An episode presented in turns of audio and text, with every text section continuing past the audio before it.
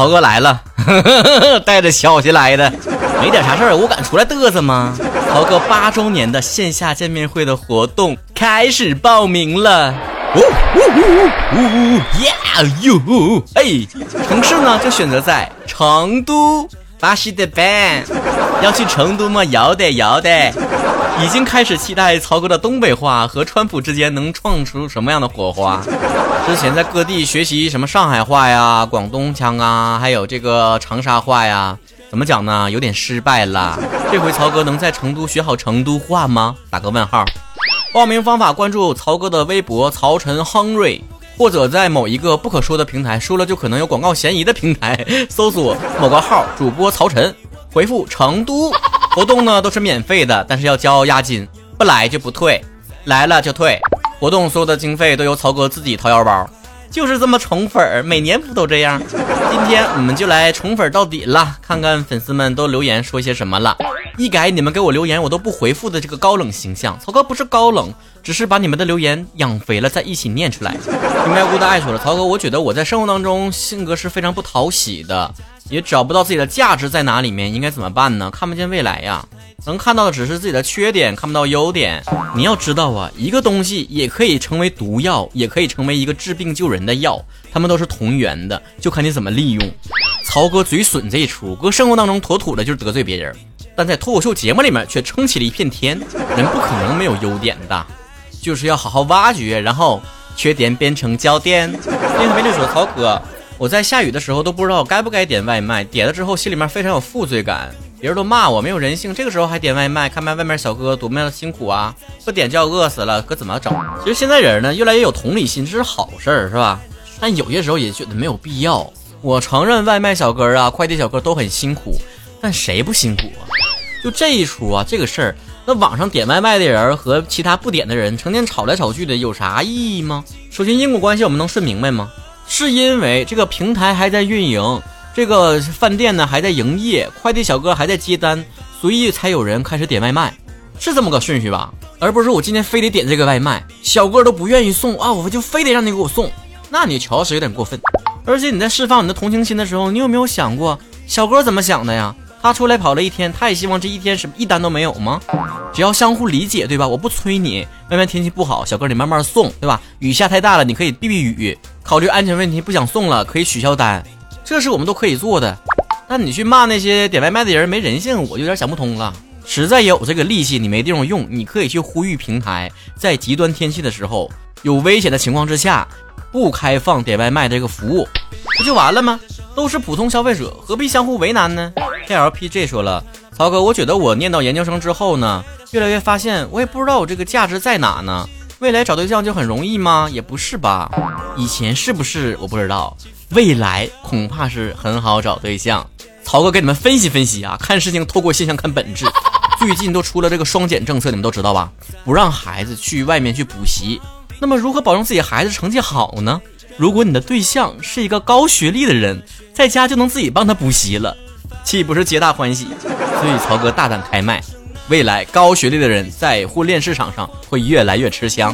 宝可乐园零二四说了，曹哥，感觉你还是一直以来都不是很想直播，为什么其他主播都带货，你不去带货呢？挣点钱不好吗？不香吗？挣钱嘛，不寒碜。我不是嫌寒碜，我是我 我做不到。有一些带货主播，我真有点搞不明白是咋回事儿，为什么这些人不能好好说话呢？一个个像吃了枪药打了鸡血似的。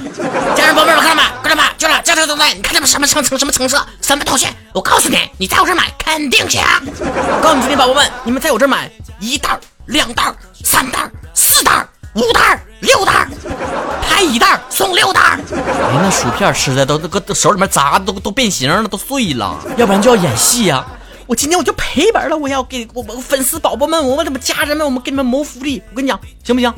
行不行？厂家告诉我，就是十块钱行不行？就十块钱，多一分就不行，不行不行，什么十二？就十块钱。今天我的粉丝就有这个福利，你给我给我下一百个库存，一千个库存。哎呀，看一会儿脑瓜仁嗡嗡的，你还让我说那出，我整不了，我真的我不会演戏，演技不行。我身边朋友和我的粉丝吧，都是对我操碎了心，啥时候火提醒我，哎呀，曹晨呐，最近带货可火了，你还不带货？哎呀，最近直播可火了，你不直播？我只能说呀。虽然男人不能说自己不行，但是该凿不是我挣的钱，那我一分都挣不着。人是挣不到自己能力和认知范围之外的钱的。我不立 flag 啊，说以后肯定不做，只能说现在时机尚未成熟。雨之爱说了，曹哥，我马上就要开学了，能给我提点新生的注意事项吗？我上期不刚做完一期整期节目吗？你没听啊？曹哥再追加一条好了，你在大一的时候要适应学长和学姐们的这个变脸速度。好比说，你在这个第一天的时候，四周的所有那个社团招新呐，都说的同学过来看一看，我们这个社，我们那个社，舞蹈社、文学社、围棋社，加入我们吧。看他们拉新人的姿态多么的卑微。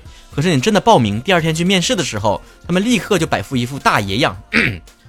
同学说一说吧，为啥想加入我们的社团呢？啊，不是你们邀请的吗？记住曹哥这张脸啊，叫学哥。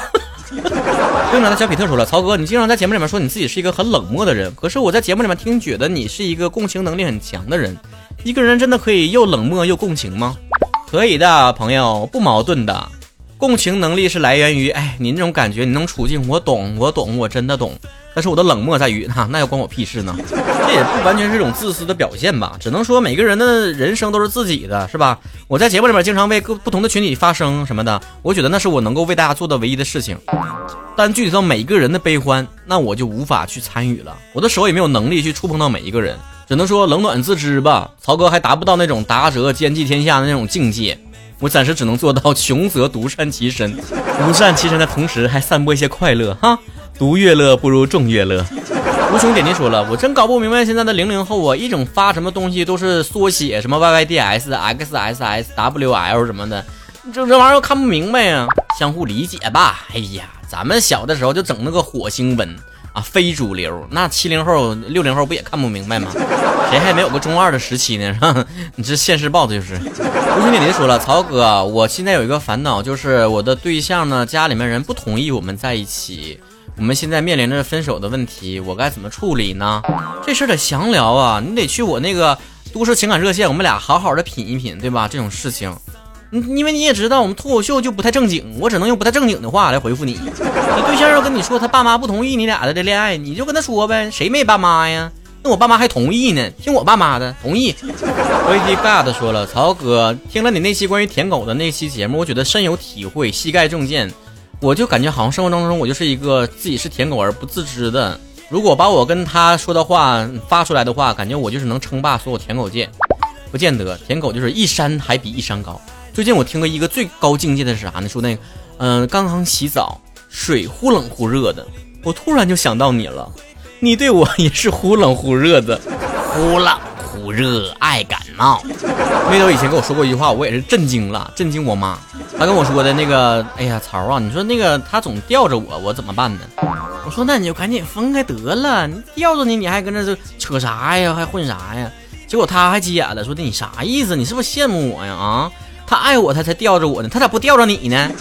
从此以后，我就懂一个道理：有的人你不必劝，不必拦，他是犯起贱来，你这天王老子都拉不回来。